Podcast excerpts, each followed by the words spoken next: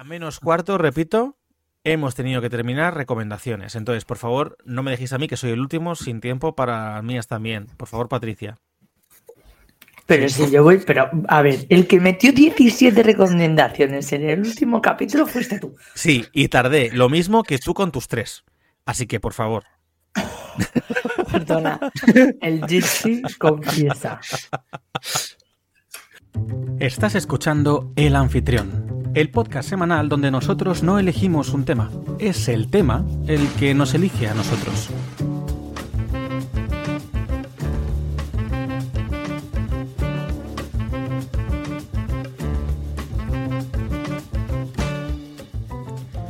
Mi nombre es Rubén Gómez Amaya y soy quien te acompañará durante la próxima hora para que descubras conmigo qué sorpresas nos esperan hoy.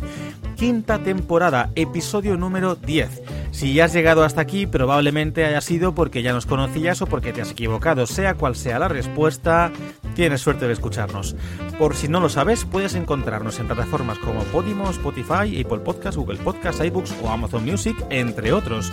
Hoy tengo conmigo a Patricia González, subdirectora del programa y experta en quejas y reclamaciones. Jorge Pérez, editor y nuestro analista geek de confianza. Alejandro Rufus, nuestro community manager y cinéfilo empedernido. Equipo, bienvenidos. ¿Cómo estáis? Acordaos de, de silenciaros, que os habéis silenciado antes. ¡Viva! Bien. Gracias por el recordatorio. Es que es verdad que Estoy de decepcionado. empecé a hablar y es Creía como- que Rubén iba a empezar a hablar en latino o algo.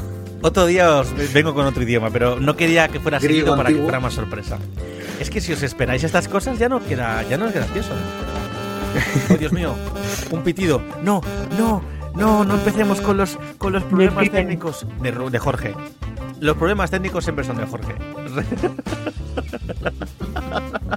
o sea, Jorge se está riendo, pero como está silenciado para que no siga el pitido, pues no se le oye. Pero ya lo cuento para los oyentes.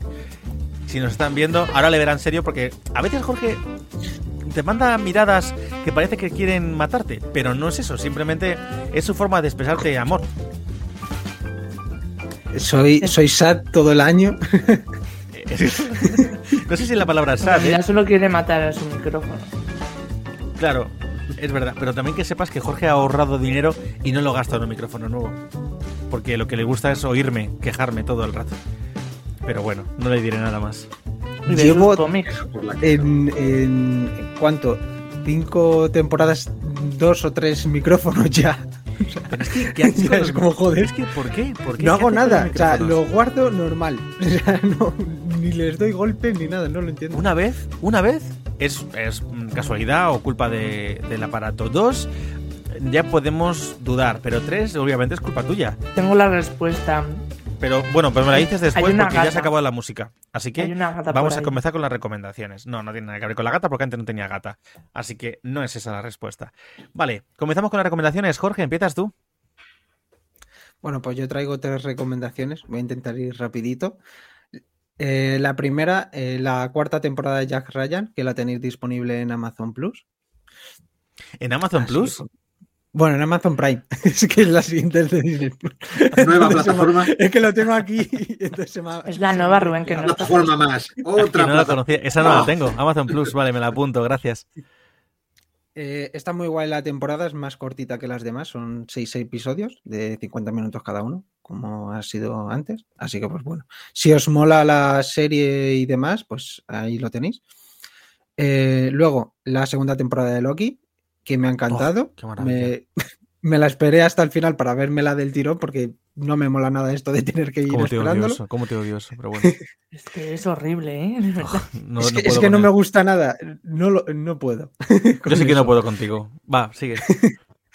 Y pues eso, la temporada genial, súper recomendable. Eso sí, hay que verse primero. Bueno, hay que verse la primera y unas cuantas películas de Marvel, porque si no, no te enteras de nada. Bueno, mm, fíjate que yo pensando, veía la segunda y yo pensaba, yo creo que la segunda temporada, si has visto la anterior, la primera, realmente es muy... eh, eh, con ver las, las dos temporadas es más que suficiente. Obviamente hay cosas que te vas a perder, pero el contexto general lo resume muy bien y es un microcosmos muy entero por sí mismo. No, no, no creo que necesite ver todo lo demás. Te pierdes No, o cosas, sea, pero Claro, es más bien eso. O sea, sigue a Loki, la historia de Loki, y bueno, poco más. Tampoco. No te tienes que ver 20.000 como si te quieres poner ahora al día. mm, Y lo último, una serie que no he recomendado ni una sola vez, que ahora no solo está en HBO, sino también en Amazon Prime, para quien no la haya podido ver, que es Fringe, ¿vale? La tenéis ahora ya en las dos plataformas, así que quien no haya podido verla porque estaba en HBO, pues ahora también está en Amazon Prime. El otro día la recomendaron porque era muy buena para estudiar, aprender inglés. Bueno, realmente, realmente sí. Patricia, ya puedes. No sé por qué me llegaría ese artículo. Pues quizá, quizá, no sé. Bueno. Vale, pues eh, Patri, sigues tú. ¿Qué nos traes? Vale. Em, joder, no me habéis pillado bebiendo. vale, a ver. em, yo quiero recomendar a una influencer porque ella es influencer. ella quiere ser influencer. Pero para mí es la, diosa de la comedia, la sátira y el humor eh, de España. España, la España que nos representa a todas y todos. Es Antía Lousada. Eh, a lo mejor algunos la conocen por eh, sus aportaciones en carne cruda, pero yo tuve el placer de conocerla antes eh, porque me la recomendó otra persona. Y, y qué hallazgo, qué hallazgo. Es que es eh, increíble. Esta persona es increíble. Em, la siguiente recomendación es otra persona. Bueno, en realidad es una ilustradora, que también son personas las ilustradoras, pero bueno. Eh, pero ¿cómo te enrollas? O sea, Adela, Adela XD, pero es Adela por Dios, ¿vale? Eh, es que amo sus viñetas y en concreto este Inktober que ha hecho es como quiero todas las láminas, ¿vale? Así que id apuntando para los regalos de Navidad. a mí me gusta mucho Adela por Dios, pero, eh, o sea, cuando hace sus publicaciones, sabes que siempre, últimamente está siempre haciendo una, una viñeta o una ilustración y luego, como son carruseles, avanzas y son fotos de ella, de haciendo cosas. A mí esa parte me sobra, pero a mí. Lo que pasa es que las ilustraciones son buenísimas. Entonces, eh, Es que es una genio. Pero es verdad que a veces es como, pero qué petarla. No me, no me enseñes un vídeo en el que cómo te has hecho sangre cortándote el dedo en no sé dónde, o cómo te has caído tal, o cómo te cagas, eh, o cómo estás en el baño. Es como, no me interesa. Es, es la- el artista.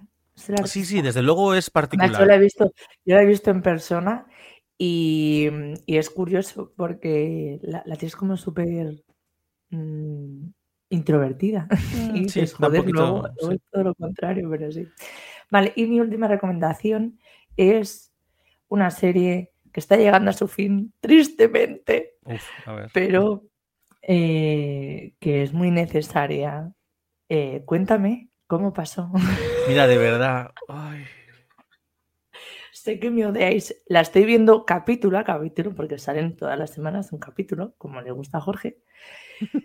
Ay, pero qué fin de temporada. Es que necesito más temporadas, de verdad. Pero por no favor, Patricia, no te cansas. No, no me canso. Pero ¿por qué Es eres tan- historia pero- de España. Pero qué historia de Espa- Pero vamos, pero vamos a ver. Pero ¿Ves? bueno, es que no, es que Esa me da igual tiempo. porque ya me la sé. Entonces, Es que lo, claro. esa me da igual que vaya. Spoiler, ya, ya no sabemos el argumento. Pero si es que a mí me, Dentro me de poco se van a inventar el futuro. Ay, de verdad. Pues no, menos mal que quiero. acaba. No, no, basta. Vale, ya se, se acabó. No, que luego nos enredemos mucho y perdemos tiempo. Eh, Rufus, tu única recomendación.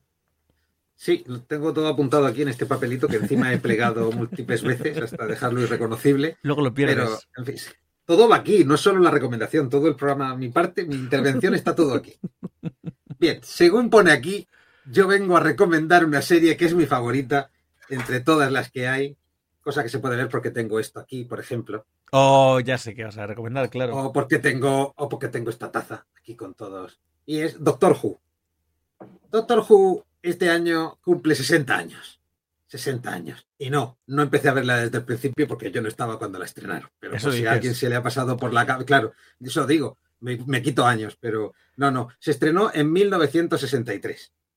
Y era en blanco y negro, no tenía nada que ver con el, con el programa como es ahora, se intentaba que fuera una cosa educativa para enseñar ciencia y cosas así a los niños, pero la cosa derivó en algo muy diferente. Pero se cumplen 60 años y es que este mes, el 25 de noviembre, va a ser el especial 60 aniversario de Doctor Who, se va a emitir en Disney Plus, va a estar disponible, Hmm. aunque han hecho una cosa muy rara. Van a empezar desde este especial y con el nuevo Doctor, que para quien no sepa quién es el nuevo Doctor, yo no he visto la serie, pero sale en Sex Education, es trompolla, Pues ese actor, sí, Trompolla, es el nuevo doctor en Doctor Who. No he visto la serie, pero cada vez que se lo digo a la gente, esa es la reacción y me preocupa. Pero no, pero si es que es un actorazo. Lo que pasa es que es verdad que. es muy eh, bueno. Sí, es un actorazo. Y, la verdad es que ahora que lo dices, pues le pega bastante, ¿eh? Pero me choca, me choca porque no me lo esperaba. Claro, bueno, pues lo que pasa es que lo que se está quejando todo el mundo aquí en España, bueno, en España y en todas partes, es que, eh, pero aquí en España especialmente, es que eh, han comprado la serie a partir de aquí, a partir de este especial en el que va a aparecer David Tennant, para mucha gente el doctor definitivo. Entonces David Tennant vuelve al papel, que ya lo fue en su momento, y se regenerará el doctor. Pero la parte en la que ha sido Jodie Whittaker, el doctor, bueno, la doctora en este caso, en, este caso, en España no se ha emitido directamente no existe. Es decir, eh, para, España, doblado al castellano y emitiéndose en alguna cadena, no ha existido el doctor como, como mujer. Ah, ¿Lo ha hecho Disney Plus a propósito? No, eso nunca lo sabremos. Pero vamos, que va a estar disponible ahí el especial el 25 de noviembre. Van a ser tres especiales y ya empezarán a, a tajo parejo, como suele decirse, con, el resto de la serie. Y yo lo recomiendo desde aquí porque para mí es mi favorita. Yo he visto incluso la versión las versiones clásicas Sí, que luego hubo el parón, perdido. el parón tocho y luego ya llegaron los siguientes británicos. Sí, desde el 86 hasta el 2005 que empezó la serie y una película por en medio con el que intentaron recuperar la serie, pero en versión norteamericana, trasladándola a Estados Unidos y no funcionó. No, funcionó demasiado bien. Yo es una serie que tengo pendiente, ¿eh? te lo digo, pero la verdad es que... Está? los, los que se puedan ver. Los que se pueden ver ahora mismo están gratuitamente, con publicidad, por supuesto, en Pluto TV. Ahí se puede ver, porque hay un canal específicamente que se llama Canal Doctor Who. Vale, pues continuamos entonces, porque ya me quedan las mías que estamos dentro del tiempo y creo que puede dar tiempo. Voy a intentar ir rápido. Yo tengo tres recomendaciones y luego canciones musicales que las menciono y ya está, ¿de acuerdo? Entonces, mi primera recomendación es una película que he visto la semana pasada que se llama... Eh, Rufus va a saber cuál es. Se llama Renfield. Renfield es una película protagonizada por Nicholas Hult, Aquafina y Nicolas Cage. Yo suelo decir de esta película que Nicolas Hult, eh, Nicolas Hult, para quien no lo sepa, por ejemplo, es el bestia de eh, la X-Men primera generación, etcétera, de las más nuevas de X-Men, pero también es uno de los locazos que hay en la película de Max Max, eh, Mad Max Fury Road o otras tantas era el, el como amar un zombie, no me acuerdo cómo se llama la película esta que se basaba en otro libro también. Nicolas Hult en realidad es un actorazo. Pero es un fricazo también. Y, todo lo que hace a mí me encanta. Porque el tío tiene un talentazo, pero es verdad que le gustan los personajes histriónicos. Es una versión, por otro lado, yendo por otro lado de un Johnny Depp que siempre cogía personajes muy histriónicos y muy particulares. Pues para mí Nicholas Hult, dentro de que va por otra parte, pues es un personaje, es un actor que coge siempre personajes muy particulares, incluso cuando hace cine de época, ¿no? Y hace de rey de no sé cuánto. Eh, luego está Aquafina, la cual la gente quizá no la conozca porque empezó siendo un poco rapera, es una actriz norteamericana de ascendencia asiática, la cual eh, se hizo mucho más popular porque fue la mejor amiga de Shang-Chi la película de Sanchi los Anillos. Eh, pero vamos, que también ha salido en más cosas. Aquí hace de policía. Y es una tía que tiene un carácter. A ver, no es que tenga un abanico de interpretación súper amplio, la verdad. Pero sí que es cierto que tiene carisma y a mí me hace mucha gracia. De hecho, ahora sale en una película con. En una película de Disney con Sandra O. Sandra O, para que no lo sepa, es la actriz de. la protagonista de Killing Eve. O una de las protagonistas de las primeras temporadas de Anatomía de Grey. Y hacen de hermanas. Eh, no cuento más, ¿vale? No cuento más porque puede ser curioso para quien, lo vea. Es una tía con carisma y divertida, pero el personaje principal y, vamos, el que para mí se roba la película cada vez que sale es Nicolas Cage, que hace de Drácula. O sea, Nicolas Cage haciendo de un Drácula versión, el Drácula clásico de Bela Lugosi, el Drácula más... Eh, más cinematográficamente hablando, más clásico, sin contar Nosferatu, sin contar bla, bla, bla, eh, me parece brutal. Es que se come cada escena que sale. Es un tipo realmente eh, detestable. Y, dentro de ese histrionismo que siempre tiene Nicolas Cage, pues es que aquí se lo lleva, se lo come en pantalla porque es que le pega. Y, tiene unos matices muy interesantes. Recomendadísima, súper recomendadísima. Lo segundo que vengo a recomendar es un álbum completo del nuevo álbum de Son James, que salió, si no recuerdo mal, el viernes pasado, la semana pasada, justo ahora una semana ahora cuando se emita el episodio. Son James, este hombre que yo siempre vengo a recomendar con sus canciones, tiene un rollo muy folk, muy funk, muy muy, muy country y demás, pues este último disco no solo tiene toques country, tiene muchísima música, eh, guitarra acústica, porque en la guitarra acústica se come todas las canciones que tiene, y además de eso, tiene temas que son completamente em, instrumentales. Y tiene mucho toque de, no solo de que suena incluso a música medieval, sobre todo el primer tema, que es muy interesante, tiene mucha experimentación con el nuevo álbum, sino que además el último tema que se llama Sundown, que es uno de mis favoritos de todo el este, coge diferentes leitmotivs del resto del disco y lo hace en un único tema musical, instrumental, muy bueno, que tiene mucho rollo western, pero western que te lleva a Ennio Morricone que parece que es mucho decir, pero es que yo escuchaba y yo decía, esto es una canción que escucharías en una película de Quentin Tarantino. Para que os hagáis una idea del, del tipo de música que coge y demás, aparte que su voz es increíble y cada vez que coge y canta y cualquier cosa, como compositor es impresionante. Y tiene música de todo tipo y colores. No voy a coger su música y meterla en la playlist porque es demasiada, pero os recomiendo muchísimo su álbum que se llama Honor y Venganza, Honor and Vengeance. Ya mi tercera recomendación así tocha, esta va a parecer un poquito más curiosa y tengo que leerla porque si no me voy a pirar. Es una canción clasiquísima del año, bueno, solo diré que más que la canción, quiero recomendar un vídeo de un supuesto directo, estos directos antiguos que no eran directos, que se hacían eh, con playback en los estudios de, de, la televisión antiguamente. Esto concretamente es la canción, déjame que lo tenga apuntado, perdón, la canción de Yuri, Este amor ya no se toca. Concretamente el vídeo que hay remasterizado de una actuación suya de 1983. Para quien no sepa la canción que es, esta de este amor no se toca. Bueno, pues si veis el videoclip con ella, con una canción que habla de eso, pero no la gente no me va a ver, ¿vale? Pero, pero los que solo lo escuchen, pero moviendo así los hombros como súper enérgica, haciendo así, moviéndose tal, mientras canta esta canción y bajando así la... Bueno, es que es, que es un videoclip tan, tan, tan, es, que histriónico, que es que te partes la caja de lo bueno que es. Yo no paraba de reírme. Hoy he intentado en el trabajo con mi madre recrearlo, pero cantando, y estaba a cuarto de la canción y ya estaba reventado, que no podía más con mi vida. O sea, recomendadísima. Te partes el ojete con la canción. La música la canción a mí me gusta en realidad, me parece muy chula. Pero es que, es que el videoclip Vídeo remasterizado en 1983. Yuri, este amor ya no se toca. Lo ponéis en YouTube y os sale. Buenísimo. Y ahora sí, enlazo con las, las, canciones que tengo, que solo tengo una, llamada One of Your Girls, de Troy Sivan. Este hombre que hace poco recomendé la canción de Rush. También recomiendo esta canción que me parece muy interesante. Eh, sobre todo también podéis ver el videoclip que es muy potente. Habla de cómo los... Eh, muchas veces los, los homosexuales nos pasa que nos enamoramos de heteros y llegamos a puntos en los que haríamos cualquier cosa porque se fijaran en nosotros, ¿no? Esta canción es muy chula y ya la tenéis en la playlist del anfitrión. Hasta aquí las recomendaciones, chicos. Bueno, vamos bien de tiempo. Vamos bien de tiempo. Muy bien. Comenzamos con los temas, ¿vale? Bueno, y pero esto lo digo para la audiencia, para el oyente y la oyente que nos escuche. He decidido que voy a ser un tirano con el tiempo y que vamos a ir a rajatabla para que dejemos de pasarnos de la hora que ya es un cachondeo esto. Está en plan dictador, que alguien lo pare, por favor. Entonces, Le va a con coger esto- el gusto. No, no, ningún gusto. Si no ves que me quedo sin aire cuando intento hablar, si yo necesito explayarme mejor, pero es que no puedo con mi vida. Vamos a comenzar con los temas. El primero, el de Rufus. Rufus, ¿qué nos traes? Vale, yo, espera, a ver, traigo aquí en mi papelito que quiero hablar en primer, en primer lugar, quisiera hablar de un señor llamado A.B. Loeb.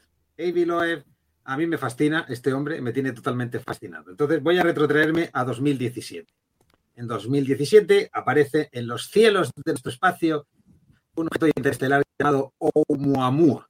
Lo digo despacio, no porque esté a cámara lenta el sonido, sino porque si lo digo muy deprisa no se entiende. Oumuamua. Oumuamua. sí. Oumuamua. Vale. Tengo, tengo entendido que es algo como hawaiano. Creo que quiere decir algo así como eh, el que viene de lejos por primera vez o algo así, porque es el primer objeto interestelar, es decir, de fuera de nuestro sistema solar, que llega a nuestro sistema solar y entra. Pero no solo el- lo fascinante no es solo que haya entrado, porque eso, pues bueno, pues pasa por ahí, se va y ya está. No, no, es que se ha comportado de una manera extraña. Ha dado una vuelta al Sol y ahora, con una especie de propulsión propia, se está alejando del Sol, cosa que no es lo que tendría que hacer un cuerpo estelar normalmente. ¿Qué ocurre? Que a mí lo que me fascina de Ivy Loeb, de este señor que es astrofísico, o sea, este no es un señor que en su casa está y por tiempo libre dice, pues voy a hablar de ovnis, ¿no? Sino que es astrofísico en la Universidad de Harvard, muy reconocido, muy respetado, y él desde el principio dijo, sí, sí, él dice, yo soy de Harvard, por favor, hacedme caso. Y entonces dijo, este objeto Además lo dice con ese español castizo de yo soy de Harvard, por favor, hacerme caso. Seguramente, seguramente, pero hijo de esa manera. No sé por qué me está saliendo como fraga, ¿sabes? Es como, bueno, se ha venido aquí a hablar un poco este objeto interestelar. Eso, eso, esto, esto, esto, a la Coruña, hombre. Te ha pasado lo que me pasó a mí cuando intenté hablar argentino con un argentino. Vale, venga, sigue. No me ha salido. Bueno, pues este señor de Harvard eh, dijo que, que este objeto interestelar era un objeto artificial construido por una civilización alienígena. Claro, normalmente otras personas dicen esto y dicen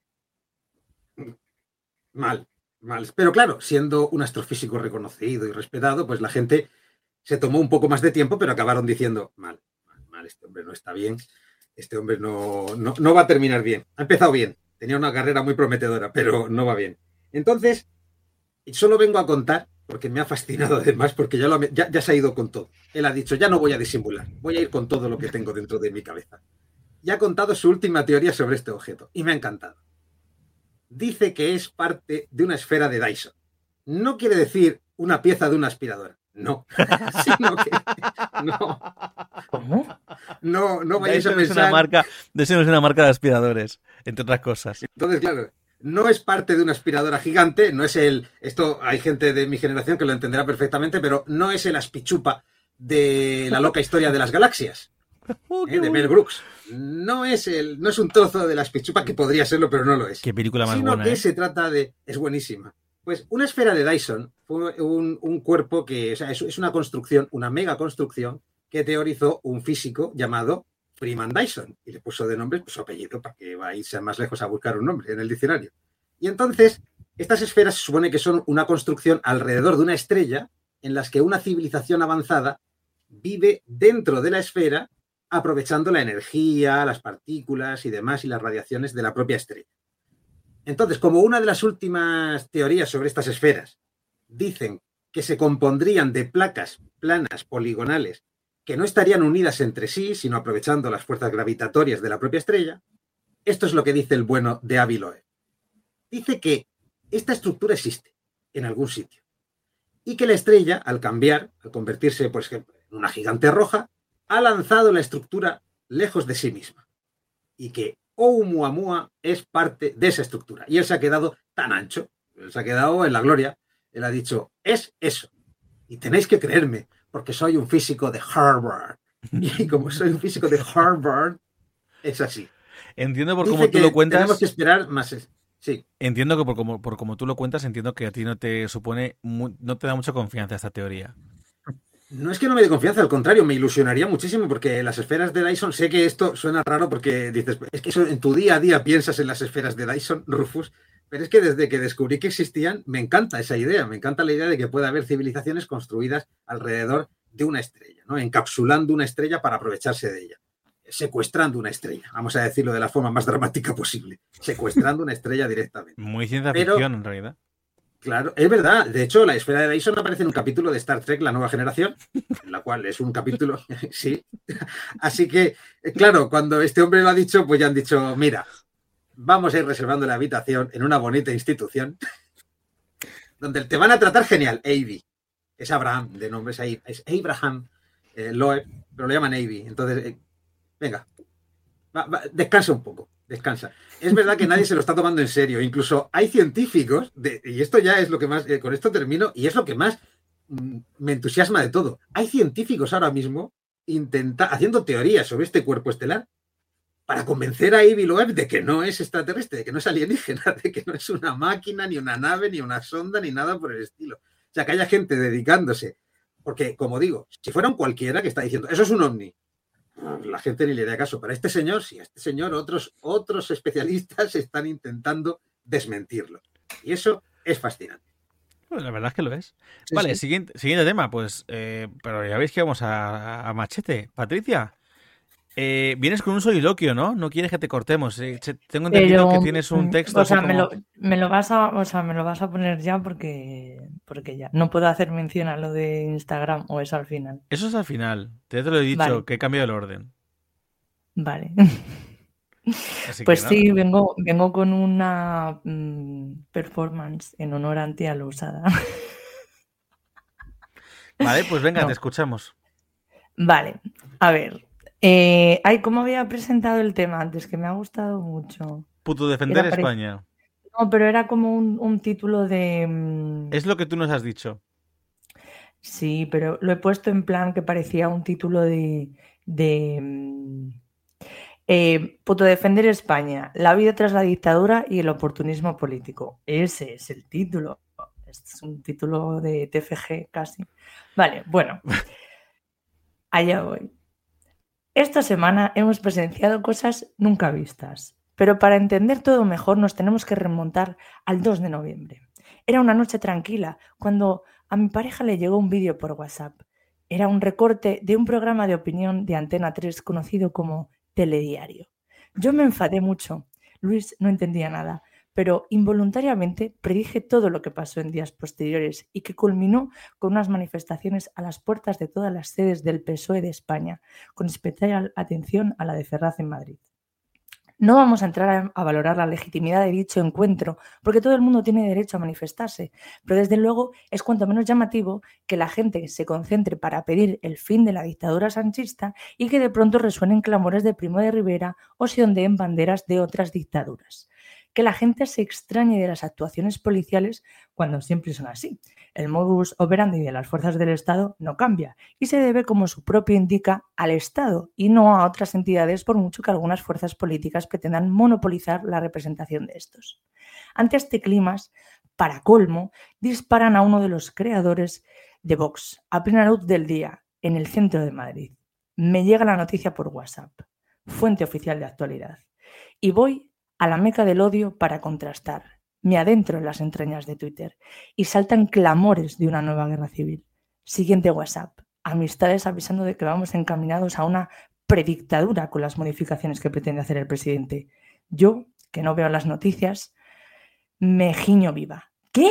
No entiendo nada. Pero no hay mecanismos que paren esto. No vivimos en democracia. Os juro que me cagué. Porque si algo tengo claro es que nadie se ve venir las dictaduras hasta que ya viven ellas.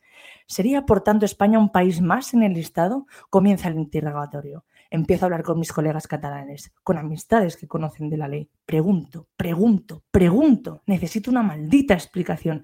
Sin embargo, cuanto más pregunto y más me van explicando las cosas, me doy cuenta de que en realidad no hay nada nuevo. Me advierten de un concepto, lawfare, por el cual la política secuestraría la soberanía judicial. Esa soberanía que ya lleva paralizada años porque los dos grandes partidos de España saben que ya está politizada. Es por eso mismo que unos quieren eh, renovarlo y otros no, porque unos quieren meter a los suyos para tener mayoría y los otros no. Dicen que España se quiebra por los mismos de siempre, catalanes y vascos, pero yo siento que los mismos de siempre son los que encienden a la gente desde los medios de comunicación diciendo toda sarta de maldades. Aquellos que claman que en España ya no hay libertad de expresión mientras llaman a la quema de Ferraz impunemente. Entre tanto, Estrasburgo mantiene la pena de cárcel a Pablo Hassel porque, según dicen, sus discursos atentan contra la seguridad y el orden social. Curioso. Los mismos de siempre son esos que se quedaron de brazos cruzados mientras España se vaciaba dando rescates millonarios a los bancos porque les venía bien, pero ahora agitan a los grupúsculos radicales por las deudas de otros. Los mismos de siempre son esos que mandaron a la policía inventar pruebas contra Podemos para eliminar del mapa otras opciones políticas y ahora tachan a esa misma policía de servir a los intereses de un traidor. Los mismos de siempre son los que se quejan de que no hay libertad ni igualdad, pero aprovechan para modificar la ley trans con carácter urgente, dejando a muchas personas que estaban amparadas por dicha ley sin ningún tipo de, de libertad ni igualdad. En realidad, lo único nuevo es que la policía blinde manifestaciones de una manera en la que casi se confundan con los, con los manifestantes o que sus sindicatos por fin hayan salido a condenar la represión policial. También es nuevo que españoles de bien, entiéndase gente ni fachosa, ni, ni nazi, ni ultra, y catalanes estemos de acuerdo en algo, y es que muchos ven como un atropello condonar semejante cifra de deuda. No obstante, volvamos a mis cabreo, ese que yo me pillaba la noche de autos, y el cual era incomprensible para el bueno de Luis. Y es que Estaremos de acuerdo en que Sánchez ha faltado a su palabra, por lo que se le puede tachar de traidor, mentiroso, deshonesto, vendido, de caradura por poner de manera tácita las prácticas que ya se vienen implementando en la justicia. Pero de momento no se le puede señalar como dictador o comparar sus actuaciones con las de un golpe de Estado, porque hablar en estos términos es llevarnos a la población al borde del infarto, Primero por el alarmismo y segundo por la cobertura mediática que reciben esas minorías que no han pisado un psicólogo en su vida y a las que sus familias jamás le dieron un abrazo y que están esperando cualquier escucha para salir de casa a aprenderlo todo. Por eso pido a los mismos de siempre responsabilidad con los discursos en situaciones delicadas. Tenemos un caldito belicista en su punto. Dejen de tirar piedras y esconder la mano, que yo no estoy para pillarme estos cabreros. ¿Puedo decir dos cosas? Ya dejando a un lado eh, hola, patria lo usada. Eh, patria, patria. ¿Puedo decir dos cosas?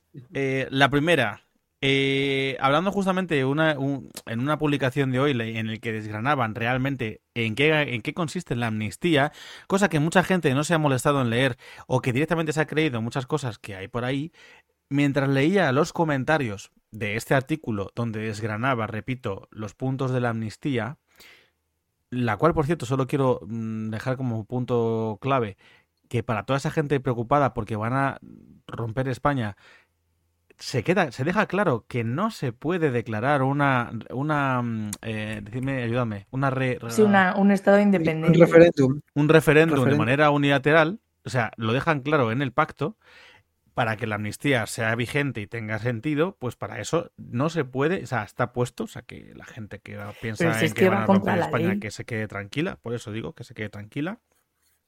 Uno de los comentarios era Peña que no paraba de decir que mm, este, este medio eh, dejara de blanquear al dictador Sánchez. Y entonces, mientras le respondían en una de estas, pues entonces decía, blanquear, ¿no te das cuenta de lo que la gente ha estado blanqueando otras cosas? Y entonces esta persona decía, ah, bueno, y además, para una vez que salís, a manifestaros y no paráis de llorar. Y entonces justamente contesta, bueno, es que nosotros nos manifestamos por, la, por algo importante, no por vosotros que os manifestáis por cualquier gilipollez. A lo que uno ha respondido muy coherentemente. Manifestarnos por los derechos sociales, por la educación, por la sanidad, por los por, por lo que el, es por el colectivo LGTBI, por el feminismo, por cualquiera de estas cosas, para ti son gilipolleces. Quizá por eso Mm, no nos da ninguna pena cuando llegas a una manifestación en la que ni siquiera tienes ni idea de qué te estás manifestando realmente, ¿no? Entonces, eso por un lado. Pero es que después otra cosa que me ha molestado mucho, que lo hablaba con Patri fuera de antena, es ese grupo de amigos, concretamente un amigo mío muy cercano, que, mm, entre otras cosas, aparte de encontrarme muchos comentarios estúpidos de, de gente que está completamente eh, comida a la cabeza con ciertas cosas, me ha molestado mucho eh, un amigo que, de la manera más simplista, pero más simplista posible, así como medio en coña, medio en serio, me pregunta, bueno, por cierto, eh, ¿tú qué? ¿Amnistía sí o no? Vamos a ver. Es que es, que es muy eso es un tema muy complejo. Vamos a ver. No Pero no existe, se resuelve así. No existe la posibilidad de que a mí, aunque no me guste la amnistía como tal, y aunque no esté de acuerdo con que ciertas personas se libren de ciertas cosas, eh, me pueda parecer bien, primero comparado con, con la alternativa. No puede ser, así lo lanzo así como idea, no puede ser que a pesar de que quizá no esté de acuerdo con otras tantas cosas de las que se formulan, piense que quizá es una manera de limar por fin asperezas después de seis o siete años con Cataluña cuando no tenían ni que haber empezado así. No puede ser que quizá es una forma de decir, aunque se haya hecho mal muchas cosas, aunque esta persona, en este caso Pedro Sánchez, sea alguien, pues bueno, pues que donde dije, dijo, dijo, donde dije digo, digo Diego, ¿no? Y, y sí, incumple su palabra como todos los políticos que cuando les conviene, pues cambian su discurso. No puede ser que aparte de esto, y de que evidentemente vivimos una, en una democracia parlamentaria en la que hay justamente mucho tema de diálogo, quizá, quizá eh, no sé, es algo más complejo que un sí o no. Pero ante una pregunta simplista, pues dije una respuesta simplista. Sí. ¿Qué es lo que buscabas? ¿Que te dijera sí o que discutiera contigo? Entonces yo decidí... Porque esas preguntas no, no se las preguntan a otras personas que claramente están en contra de la amnistía a favor de la libertad de España. Esas preguntas se preguntan a gente que saben perfectamente que vamos a contestar otra cosa que estamos. Entonces, vamos a ver, por favor. Además, yo no he visto a toda esta gente defensora de España y del pueblo español y de la unidad de España eh, cuando el PP declaró una amnistía fiscal a todos estos ricos y a todos estos bancos y a toda esta gente, una amnistía fiscal en la que libraba de un montón de deuda a toda esta peña para que no pusieran un puto duro, yo no he visto toda esta gente levantándose en contra de esa amnistía, ni a los derechones fachosos, porque los hay obviamente, ni a toda esta gente que ahora me viene con la gilipollez de amnistía sí o no, amigos cercanos que entiendo que, sí que luchan más por derechos humanos y sociales. Por favor, basta ya, hombre. Ni, ni en la amnistía del 77, que mm. eso no estábamos en democracia. Claro, eso no cuenta. Y yo ya, vale, pues eh, allí hubo gente que tuvo que tener también unas tragaderas así de grandes, con Por muertos. Favor, basta ya, hombre, basta ya, de tanta gilipollez, basta ya. Bueno. Que sepas que ha habido cuatro, cuatro amnistías fiscales. Que, por favor, Venga, bueno. En, estos años de democracia. Es que, es que me indigna, es que no me da la gana. O sea, ¿por qué mi dinero tiene que ir a, pagar a estos ladrones y que se salgan con la suya? ¿Y qué pasa? Que además, que además no es pagar. O sea, que es, que es que no, o sea, tú ya les has prestado un dinero en su día y, no lo tenemos ahora. No es que nos vayan a sacar ahora 900 euros del bolsillo. Bueno, sin más, da igual. Eh, seguimos, ¿vale? Yo vengo a contaros una historia, me toca a mí. ¿Sabéis, antes de nada, Dejadme que mire el nombre porque lo tengo aquí apuntado. Es una historia que debo deciros que no pensé nunca que contaría aquí, pero que viene muy a colación con cierto tema que saqué, que traje hace poco. ¿Sabéis quién es Philip Plain? Ni idea. No tengo ni idea. suena? No, no. No suena. Vale. Eh, que sepáis que yo tampoco tenía ni idea de quién era Philip Plain hasta el otro día. La semana pasada eh, bueno, para que no lo sepa, pongo en un contexto muy rápido, eh, mi padre con su hermana, mi tía, pues llevan el típico negocio porque heredaron un chalet cuando mi abuela falleció, su madre, pues heredaron un chalet, el cual usan para el mismo negocio que hacía ella, que era habitaciones para estudiantes. Es un chalet, para quien no lo sepa, en la urbanización del bosque, la parte rica de Villa Viciosa de Odón. Una urbanización donde está la Universidad Europea de Madrid. Una universidad privada en la que va gente o becada, muy poca gente becada, o pues gente con pasta. Y de hecho, entre las universidades, cualquiera que conozca un poquito del tema de las universidades de Madrid sabe cómo funcionan y no tienen la mejor fama, eso también hay que reconocerlo. Dicho esto, eh, dejando a un lado eso, sí que es verdad que una de, los, de las características clásicas, de las características clave es que allí, menos la gente que va becada, la mayor parte de las personas que van son gente inevitablemente con bastante pasta no solo española, sino de fuera. Pues esta gente, estos estudiantes, pues eh, justo al lado de la universidad, muy cerca, pues hay un chalet que pertenece a, mis, a mi padre y a mi tía, y entonces ellos pues alquilan habitaciones y la gestionan, y eso es a lo que se dedican ellos. a mientras ellos están en clase, por la mañana, pues ellos les hacen las habitaciones, limpian los baños, hacen la colada, con la ropa sucia que las tienen dividida cada, pues por, por pisos, pues dejar la ropa sucia, que ponemos una lavadora y luego se la subimos, o sea, realmente hacen de papás y mamás básicamente para estos niños que están estudiando, ¿no? Entonces, básicamente, eso sería el resumen del contexto que quiero poneros en situación. Uno de los pisos son como plantas entre plantas y no sé qué, pues uno de los pisos del chale son dos habitaciones en, esa, en ese pasillo y le tocaba la colada el otro día. Y ya te digo, justo una vez a la semana toca colada y en ese día tocaba esa colada, cogieron la lavadora, la ropa sucia que había en ese tendedero, bajaron, mi padre bajó, puso la lavadora, mi tía luego recogió la ropa y la tendió, y luego la mujer que tienen, ayudando a mi abuelo, que es dependiente y es una mujer interna que tienen allí, a la que le pagan un sueldo, luego también le pagan la comida, le pagan no sé y ella vive allí porque no tiene nadie, pues esta señora, pues como no le costaba nada, dijo, yo subo la ropa. Y entonces ella, como ellos ya no estaban, pues por la noche ella sube la ropa y la deja en la planta que le han hecho que deje. ¿Por qué os cuento esta cadena de trabajo en esta situación? Pues porque justamente después de eso, al día siguiente, de las dos habitaciones, una chica francesa y un chico español. La chica ya sé quién es Philip Plain. La chica francesa, eh, sigo contando. La chica francesa eh, comenta: Perdóname, es que he perdido una camiseta. Una camiseta, sí, es que es una camiseta que. Pues es una camiseta que me regaló mi novio. tiene mucho valor sentimental. Es la camiseta que uso para dormir, tal. eh, pues rollo camisón y no sé qué, y... Eh, no me adelantes. Eh, que eso para dormir y demás, no sé qué tal. Y entonces, bueno, pues vamos a preguntar al compañero de la habitación del justo enfrente y tal. Pues, no, no, yo ninguna camiseta así negra, no. Y de hecho, a mí me ha perdido, yo he perdido un pantalón vaquero. No sé qué ha pasado, que, que lo he extraviado. Ah, pues joder, pues no sé, pues hay que ir volviéndose loco, repasando, no sé cuánto, tal. Bueno, pues yo qué sé, pues, vamos, yo qué sé, pues, pues el vaquero 50 pavos, la camiseta pues 30 pavos, una camiseta de algodón, tal. Total, que no sé, pues para un poco, pues para cubrir los gastos, al final, pues un pantalón vaquero y una camiseta para dormir. Pues la chica, bueno, es que me lo regaló mi novio cuando vino francés, cuando vino a verme, que estuvo una semana, no sé qué, tal. Tiene mucho valor sentimental, bla, bla, bla, bla. A estas, que mientras están moviéndose locos y nadie encuentra la puta camiseta ni el puto vaquero, de repente la novia empieza a ponerse más, la, francesa empieza a ponerse más enaltecida, empieza a estar cada vez más enfadada, ya empieza a reclamar que les paguen la camiseta. Y de repente le manda, les, les, les enseña la factura que el novio le ha enviado para que la vean. Una camiseta del diseñador Philip Plain, que es un diseñador de ropa. Comprada en Francia. Una camiseta que cuesta, os voy a mandar, eh, en vuestro caso, os lo voy a mandar por WhatsApp, ¿vale? Pero luego lo pondré en el montaje porque he hecho una captura para que se vea. Una camiseta negra con un dibujo, básicamente es que es muy sencilla, con un dibujo de una calavera, Una blanca. ¿vale?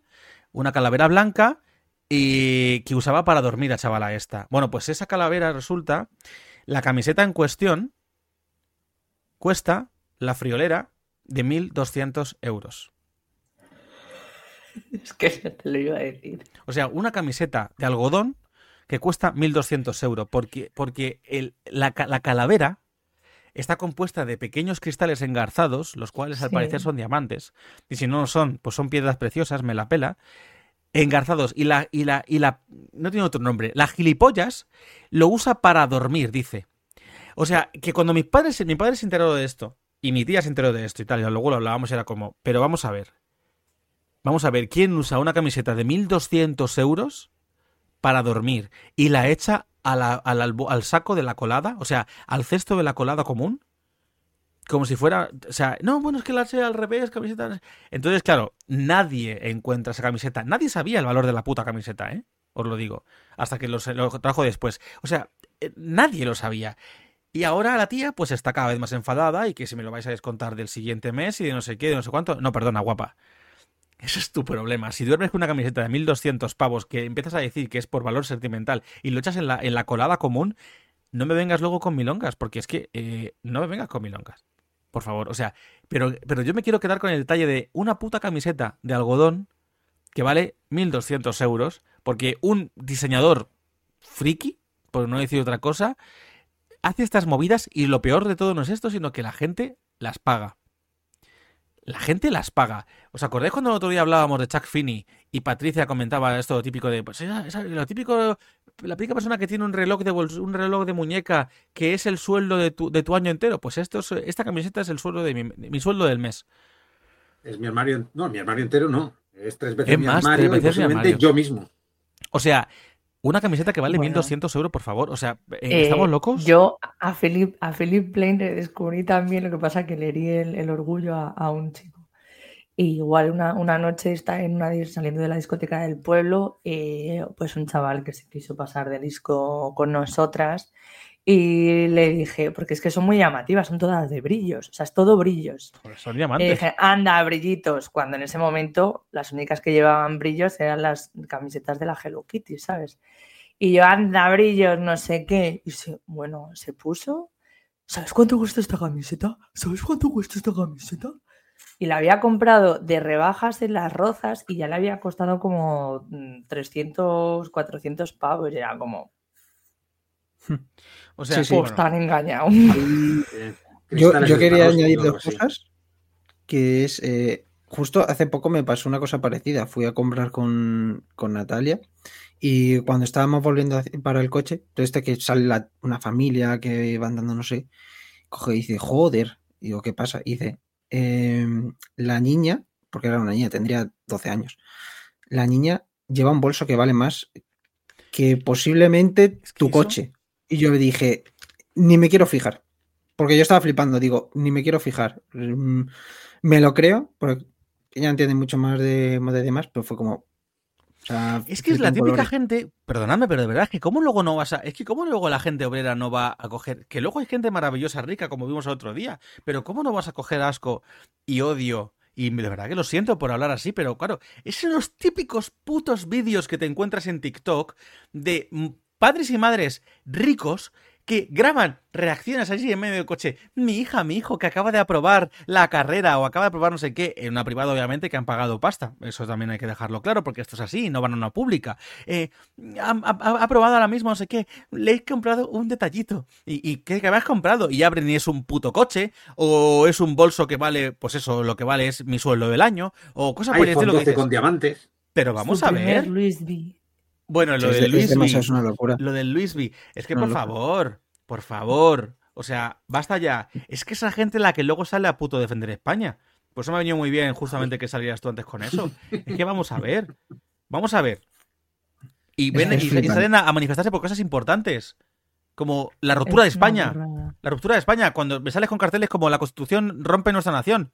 O con lo de Felipe VI, masón. Y, y- y te, te cagas, te cagas- que alguien se caga en la figura del rey como ellos. Es que, bueno, es una locura. Bueno, ya está, ya está. No quiero, no quiero. Pero, Yo- pero, yo pero- quería pero añadir- son gente.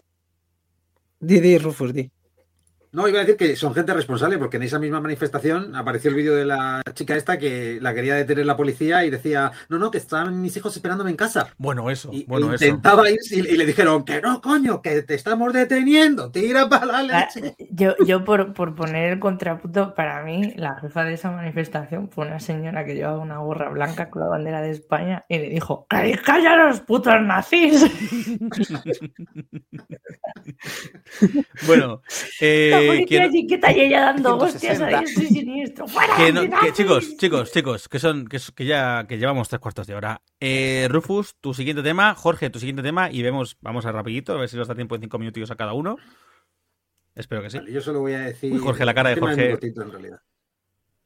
Venga, Pues Rufus, yo voy a darme mucha prisa. dale tiempo, Eh, Jorge. eh, mi, mi- mi tema, aquí en el papel solo pone Senado, pero en realidad el tema es.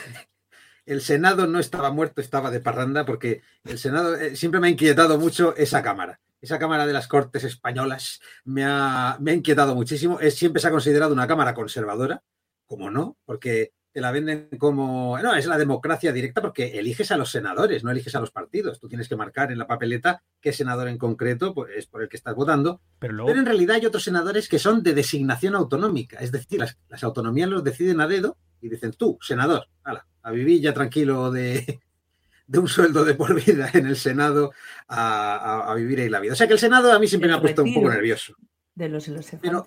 Exacto, pero hasta ahora, hasta ahora no- lo había visto inocuo, porque de todas maneras no sirve para nada realmente. Y que no me venga nadie con, oh, sí, sí, es la representación de las... No, no, no, sirve, para, nada. nada.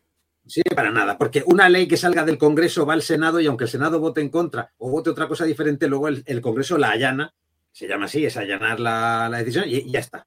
Y se dice lo que diga el Congreso. ¿para qué? Eso Sirve para ¿para pagar su- la sueldos extra a Peña que no hace nada. Es, para eso sirve. Pero bueno, va, sigamos. Pero ahora lo han revivido, ahora le han vuelto a dar vida.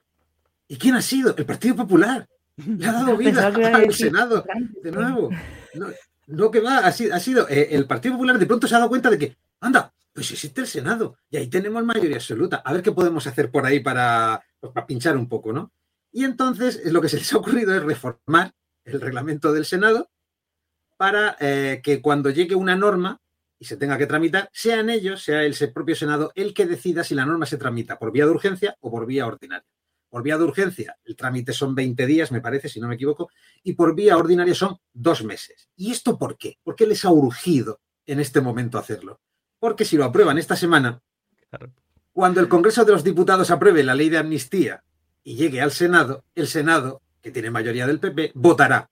Se hace por la vía ordinaria, por supuesto. Y entonces van a retrasar dos meses la ley de amnistía en el Senado. Se ha hecho únicamente por eso. Entonces yo, cuando los políticos hacen, yo fíjate, no me voy a pronunciar ahora mismo sobre, sobre el tema de base, que sería mm, ponerle un, palo en las ruedas al tema de la ley de amnistía, sino sencillamente cuando los políticos hacen algo solo por molestar y cogen a las instituciones y empiezan a, a re- reformas que no se plantearían hacer nunca. De hecho, han reformado otra cosa, que es que puedan obligar al presidente a comparecer cada vez que se presente una ley que tenga que defender. Es que. Entonces, poder decirle que venga. Entonces es como, ahora el Senado sí nos importa. Mira, nos importa. ¿Por qué? Porque a través de él podemos molestar y podemos retrasar las cosas y podemos poner piedras, eh, ya digo, palos en las ruedas para que esto trastabille. Que luego no va a servir para nada, porque al final todo seguirá su curso, el PP con su mayoría absoluta ahí votará en contra de la ley de amnistía, volverá al Congreso, se votará a favor y ya está. claro, pero todo esto va a tiempo porque hasta que no se apruebe, claro, porque hasta que no se apruebe la amnistía, cosas como luego saben los jueces estos que están ahora reviviendo tal, están sacando ahora del cajón de los recuerdos desde hace siete años condenas para ponerlas ahora en práctica. Es que, bueno, da igual, no, no vamos a entrar porque entonces no damos tiempo a Jorge. Eh, Jorge, adelante. Vale, a ver. Así, respuesta. Es que me pone una mala hostia. Vale, venga, va, Jorge, adelante, dale. Eh, de objetos materiales, ¿qué es lo más valioso que tenéis? Uh. Así que ahora mismo que os venga a la cabeza. bueno, Jorge, estas cosas no puedes mm. preguntarme estas cosas y que no me lo preparé antes porque yo soy un. Mi móvil de diamantes también. Pues yo podría decirte mi PlayStation o mi Switch o todas estas cosas de, consolas o el ordenador. Porque... a ¿Qué coño? año. El ordenador, por todas las cosas que hago de trabajo aquí. Mi ordenador. A nivel material, me refiero. Bueno. Oh. Valios. Mi, ¿Ves? Es que Jorge me has jodido. Mi casa. que es mía. bueno, mientras pago al banco, ¿vale? Pero mi casa es material y es mi casa. Porque como ya viene todo dentro, pues ya viene el pack. Ah, pues eh, hay una moda que se puso, eh, bueno, hay una moda que se empezó a extender en, Estados Unidos este verano, que lo que hacían los streamers era, cogían lo más valioso que ellos tuvieran, lo enseñaban en plan, un coche, una casa, un no sé qué, y dice, eh, normalmente siempre era, se lo voy a dar a la persona que me ayuda con los vídeos o la persona que siempre me está apoyando, cosas de esas. Sí, no consigo aguantar eh, un mes haciendo tal cosa. Y todos eran en un armario, que no era un armario, era una habitación aparte, porque tú lo veías, era una habitación aparte, y lo que hacían era... Los armarios que son habitaciones. Sí, o sea, es que, es que tú les veías y decías, me voy a poner en un armario, te podías tumbar. Y daban vueltas. Eso no era un armario, ¿vale? Lo siento. O sea, es más cercano a un sótano que un armario, pero bueno. y cogían, y la idea que ellos tenían era que la gente fuera donando, ¿vale? Y por cada cierta cantidad iban sucediendo cosas. Entonces ellos se quedaban encerrados, imagínate, un mes. No sé cuánto tiempo dirían porque cada uno decía una, cifra. Entonces la cosa era, si tú donabas, imagínate, 100 eh, euros, sonaba un ruido súper fuerte. Si donabas 400, pues entraba alguien hubo uno, por ejemplo, que entraba su pareja o algo de eso y le daba como calambrazos. Eh, cosas así. Pues iba cada vez a más, ¿vale? Y eran cosas súper hardcore. O sea, había algunos que era. Eh, les tiraban agua, otros eran, pues yo qué sé, les tiraban la comida o ese día iban a comer una puñetera mierda, cosas así. ¿Qué, qué pasa? Que todos eh, no duraban más de cinco días, seis días, no sé qué. Y claro, hubo, ha habido gente que se ha puesto a hacer como una investigación en plan, ¿a quién se le ha ocurrido esta maravillosa idea? Bueno, pues la han cogido eh, de los métodos de tortura que estaba usando antiguamente la CIA. Y ellos cogían por sus cojones y decían, nosotros aguantamos que no es para tanto. Bueno, pues ni uno ha podido aguantar. Y estaba la moda expandiéndose por todo el puto mundo, porque había alguna otra gente que también tenía casas de la hostia que lo estaba haciendo en otros países igual, no aguantaban porque estaban haciendo eso, cosas que era como, eh, imaginaros, estar durmiendo y que de repente sonaba un, ruido mm, de la leche o que de repente pues eso te daba algo calambrazos o te tiraban agua y entonces yo digo, es que es estar todo el puto día eh, atento, eh, con miedo, ¿no? De que en cualquier momento mm, te, o sea, es un sin vivir prácticamente. Ya, pero, con la pues diferencia de que en cualquier momento pueden decir hasta aquí se acabó y salen de su puto armario suite y lo dejan. Claro. La versión con esa diferencia, claro. Ahí está. Eh, claro. Entonces, a mí que no me vengan con milongas, porque esa es la gente que viene con lo de su Luis V. Entonces le da su Luis V a la persona que le ayuda con los vídeos a cambio de aguantar tal. Es como, me vienes con mierdas de... Mira, ¡Uy, qué mala hostia me ponen de verdad! Es que... Y hay algunos... ¿eh? Que es la peor parte. Hay algunos que la han rechazado y tal, que no han cumplido su puta palabra. ¿Sabes? Que no es que haya cogido el amigo y haya dicho, oye, mira, no me vas a dar tu puto coche, que yo sí, te estoy ayudando aquí con los vídeos, no sé qué, yo me lo paso bien, pues si quieres, pues yo que sé, me aumentas el sueldo si te da la puta gana. No, no, no es, no, no le ha dado el coche, no sé qué, porque ha habido algunos de esto de Estados Unidos que ahora, por lo visto, dicen de repente, no, es que ahora he cambiado del editor de vídeos, no sé qué. Y yo digo, no, que el tío habrá cogido, se habrá pirado, Claro. o que te habrán pegado como le voy a denunciar ¿Sabe- o cualquier cosa. Qué y- ¿Sabéis? venido. ¿Sabéis estos? O sea, ¿cómo se llamaba este programa de la sexta? Es que me recordaba eso.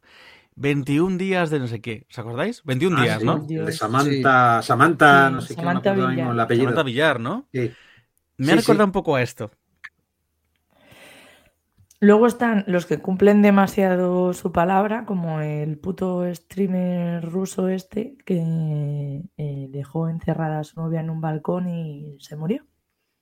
Se murió. La chica se murió porque en Rusia, en balcón, Hace durante Eso- horas, ¿qué podía pasar, no? Claro. Y esto en directo, o sea, con la peña, no, más tiempo, no, más tiempo, no, más tiempo. Sí, o sea, se, se está volviendo en un mm, episodio de Black Mirror. todo. Es que, no, no, pero es que. Eh, ya, eh, ya- ya estamos en un episodio de Black Mirror. Justamente, o como eso hace poco que también lo hablamos, me parece que la temporada pasada, cuando se hablaba de que estaban intentando llevar a cabo un programa de streaming, que era un programa que sí, que se empezaba a plantear el tema de muertes en antena. Y si no eran muertes, Sí. era no sé qué, que creo que lo Sí, hablamos tipo- en... tipo. Hay una, hay una película Los ya. Sí, sí, lo sé, lo sé, pero que justamente era una cosa que se hablaba de que, de que estaban buscando cada vez esos extremos más. Y claro, sí, sí que es verdad que era un artículo sobre todo que profundizaban esto, pero lo, lo hablaba más a nivel televisión.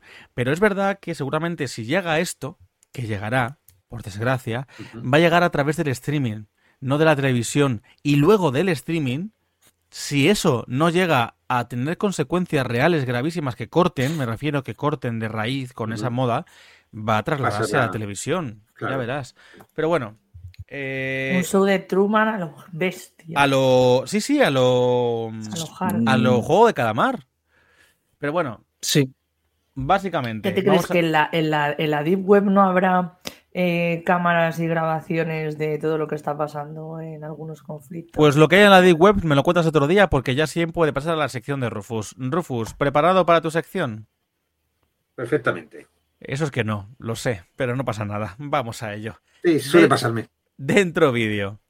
Hola a todo el mundo. Esto es la gruta de Ruf. No, no, para, para, para, para. La falta de costumbre, que llevo tiempo sin grabar y, al final va uno en automático. Repetimos. Hola a todo el mundo. Os doy la bienvenida a la gruta de Ruf. Dale la burra al trigo. Que sí, que puedo, que puedo, que no necesito un cartel. Tranquilidad, que yo puedo. Voy a hacerlo de otra manera. Voy a dar un rodeo. Hola a todo el mundo. Os doy la bienvenida a la sección del anfitrión dedicada a los clásicos. Hoy hablaremos de una de mis películas favoritas, una producción de 1972 dirigida por mi director favorito, Billy Wilder. ¿Y qué sección es esta? Pues ni más ni menos que La Gruta de Ruf. Mátame, camión. La película en cuestión de la que vamos a hablar es Avanti, una obra maestra de la comedia romántica. Que lo sé, os estaréis preguntando, ¿comedia romántica? ¿De verdad? ¿Es que hay alguna buena? Pues sí, en efecto, Billy Wilder tiene las mejores comedias románticas de la historia del cine, sobre todo porque la mayoría de ellas son atípicas. Estrenada en 1972, a todo color, cuenta con Jack Lemmon en el papel protagonista, Wendell Ambruster Jr., el hijo de un empresario norteamericano que se ve obligado a viajar a Ischia, en Italia, ya que su padre ha fallecido allí durante sus vacaciones anuales. El otro papel protagonista recae en Juliet Mills, que da vida a la dulce y encantadora Pamela Pigot, una muchacha británica que viaja hasta Ischia por un motivo similar al del señor Ambruster, hacerse cargo del cuerpo de su madre fallecida durante sus vacaciones. Puede que sea casualidad que los dos vayan al mismo lugar precisamente por un motivo similar. ¿Será el destino? ¿Será, será que da igual lo que diga porque el título en español te hace un spoiler así de grande, de proporciones épicas? Este que veis aquí es el cartel de su estreno en España. ¿Qué ocurrió entre mi padre y tu madre? ¡Hala ahí! No vaya a ser que alguien entre a la sala sin saber a qué va y se lleve una sorpresa viendo la película. No, ya de paso, cuando compren la entrada, les dices cómo termina y ni siquiera tienen que entrar a verla, ya se pueden ir a sus casas a seguir con sus vidas. Como en cualquier película de Billy Wilder, hay mucho de comedia de enredo entremezclado con romance nada convencional y unos diálogos diseñados con esmero para provocar la sonrisa en algunas escenas y la carcajada abierta en otras. Hay algunos detalles llamativos de esta película. Fue la primera en la que aparecieron actores o actrices directamente desnudos. Una aclaración, la primera película de Billy Wilder En la que aparecen actores y actrices desnudos. Para esa época, 1972, ya había aparecido mucha gente en pelotas en la historia del cine. Otra curiosidad es que el personaje de Pamela Pigot no es un personaje protagónico femenino que tenga que tener un cuerpo normativo. Recordemos que hablamos de los años 70, una época en la que las modelos, el tipo de cuerpo que se promocionaba por entonces era extremada, total y extremadamente delgado. Solo hay que ver otras producciones de la época para darse cuenta. El personaje de Pamela Pigot, de hecho, lo rechazaron algunas actrices precisamente porque no estaban dispuestas a coger el peso que necesitaba el papel para luego tener que perderlo. Porque ya sabemos que en el mundo del espectáculo son muy exigentes con el tema del físico, solo con el físico femenino, porque a Jack Lemmon nadie le puso ninguna pega y eso que es un tirillas ahí todo pellejo. Juliet Mills para esta película ganó unos 20 kilos y aún así no era lo que el director tenía en mente para el personaje, hasta el punto de que le pusieron ropa varias tallas inferiores a la suya para que diera la sensación de que era un poco más curvy de lo que realmente era. Volviendo a la película en sí, la fotografía le saca partido sobre todo a las localizaciones en exteriores e incluso escenas con una intensidad emocional más profunda, como la que tiene lugar en el depósito de cadáveres, resulta de una gran belleza gracias al uso de los colores y de la luz. Eso sí, no quiero que se me pase la oportunidad de mencionar el mayor reclamo que tiene esta película. Un personaje magnífico, de esos que solo se dan una vez cada cierto tiempo. Carlo Carlucci. Es el gerente del hotel donde transcurre la mayor parte de la película y un personaje imprescindible, interpretado por el gran Cliff Reville de origen neozelandés, pero especialista en acentos. Su Carlucci es sencillamente perfecto, sus intervenciones aportan muchísimo humor, un contrapunto jocoso a la seriedad malhumorada de Lemon y en otras ocasiones una calidez humana de lo más encantadora. Esta película os hará reír muchísimo, pero también os va a emocionar. Lleva la comedia romántica mucho más allá de la típica película en la que chico conoce chica y son felices para siempre. Aquí eso es muy diferente y no esperéis nada por el estilo. Si queréis verlo en streaming necesitaréis una suscripción a Filmin, aunque también está disponible para alquiler en otras plataformas. Olvidaros del título que le han puesto en España y hacedle caso al título original. Abrid las puertas de esta maravillosa producción y ¡Avanti! Y nosotros nos vemos en la próxima sección de... Vale, vale, un momento. Lo leo, lo leo. claro que sé leer una nota. Me siento insultado ante esa duda, ¿eh? Que no estoy gaga todavía. Aquí la tengo. Esto eh, que pone aquí. Eh, clásicos jurásicos, paréntesis. No digas la gruta de Rufus que pareces idiota. Un abrazo. Voy a cometer un murcielaguicidio. Hasta aquí el episodio de hoy. Oyente, si no lo haces, te invito a que sigas nuestras cuentas de Instagram y TikTok arroba podcast el anfitrión. Allí publicaremos todos los episodios según vayan saliendo, así como novedades y los momentos más rescatables de cada uno de ellos. Seguidnos, dadnos amor y si queréis nos dais vuestro dinerito, que tampoco nos vamos a quejar. ¿Cómo? Pues sin pagar un solo céntimo, únicamente haciendo algo tan sencillo como escucharnos a través de Podimo, tu plataforma de podcast favorita, donde nos pagan por ser escuchados. A quienes, aparte de a mí, pues a mis increíbles colaboradores. Patricia, esta semana sí deberían pagarte. Muchas gracias. Bien, necesito dinero. Muchas gracias por pasarte hoy con nosotros y contarnos aquí tu versión cómica. Es que el teatro es lo mío, el teatro. Lo sé, lo sé, lo sé, lo tengo clarísimo. Rufus. No sé si durará con la dictadura, pero. A ver, eh, el teatro es lo tuyo porque eres una cuentista. Rufus, muchísimas gracias. Gracias a ti. Y yo quiero terminar con un juego que me tiene muy interesado, que es por qué en, esta, en estas grabaciones mi mano aparece de color carne, pero mi cara rosa. Es un misterio que dejo aquí. No habrá premio, pero, pero sí curiosidad por la Busca, busca las siete diferencias, ¿vale? Esto es. ¿Dónde está Wally? No es mi mano realmente. ¿Dónde está el tono? No es mi mano, es otra persona que mete la mano por aquí. Totalmente, me lo imagino, detrás de ahí del escritorio subiendo la mano como, ¿ahora? ¿Ahora? ¡Ayuda! ¿Ahora? Eh, toca. Eh, Jorge, muchísimas, muchísimas Jorge, se te ha visto el cartón porque se ha visto el codo. Muchísimas gracias. Nada, gracias a ti. Yo digo que ya no solamente que nos ven en Podimo, si me regalan alguna camiseta de esas a cualquiera de nosotros. Mira, por favor, lo de la camiseta. Es que, bueno, basta ya. Es que no quiero volver a. Es que me enciendo. Es que los, los temas que hemos tenido hoy me han dejado encendido. Encendidito me han dejado. Pero bueno, oyente, muchísimas gracias por dedicarnos tu valioso tiempo durante este rato. Nos vemos la semana que viene en El Anfitrión, porque nosotros no elegimos un tema. Es el tema el que nos elige a nosotros.